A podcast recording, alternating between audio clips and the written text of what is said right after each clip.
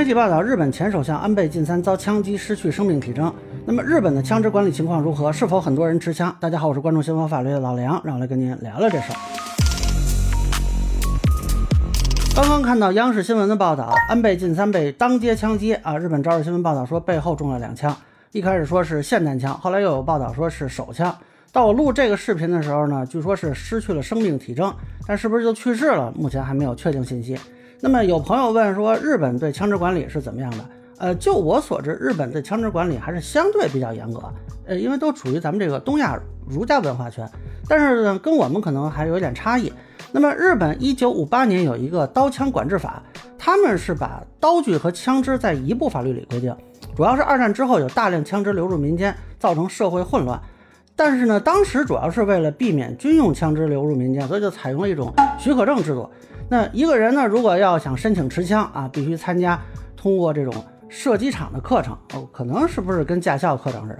然后呢，就要到这个医院进行心理测试和药物测试，并将结果档案交给警方登记。之后要通过严格的背景检查，看这个人有没有犯罪记录啊，或者说和极端团体协会什么的有没有关系。那么您拿到枪之后啊，得跟警察报备您家这枪搁哪儿啊？枪支和弹药是要分开存放。每年警方还会检查一次您这枪，每三年刚才说的这手续啊重走一遍。那我看到有一个资料呢，说到二零一零年这个持枪的人数大概在日本是十九万人，据说依然在下降，呃，相对来说算是人数比较少的。但是日本呢依然发生过几次涉枪案件，所以在二零零八年做了修改。就把跟踪狂啊，还有家暴者，还有自杀倾向的人都排除在了持枪人群之外。但是日本这个管理呢，和我们中国内地比起来呢，它有一点不同，在于它主要授权私人许可，而我们这边呢，虽然也有许可，但是我们主要是授权单位许可。这样呢，在管理上呢，日本相对来说算是宽松一些，但是管理难度也就大一些。那么也有人讨论说啊，根据日本这个好像发案的情况也不是很多，就讨论是不是我国公民也可以扩大持枪范围。呃，这个我可能不能赞同。那么这次的这个新闻里有一点是值得注意的，就一开始说是霰弹枪啊，这个有可能是合法持枪的啊。但是如果后续报道的说的是手枪，这个通常不是日本允许的持有枪支类型。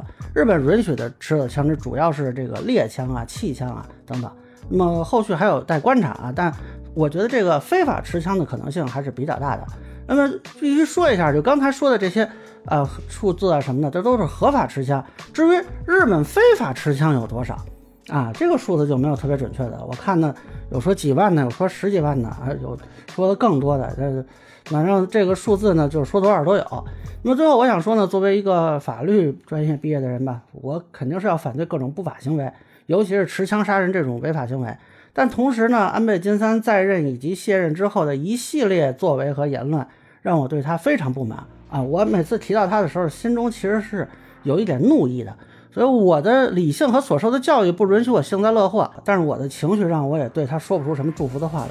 如果安倍先生能够侥幸脱离生命危险的话，希望他能把这次当做一个可以重新做好人的机会啊，希望他能。那么以上是我对日本持枪问题的一个分享，个人浅见难免说了，也欢迎不同意见小伙伴在评论区弹幕里给我留言。如果您觉得我说的还有点意思，您可以关注我的账号老梁不郁闷，我会继续分享更多关于新闻和法律的观点。谢谢大家。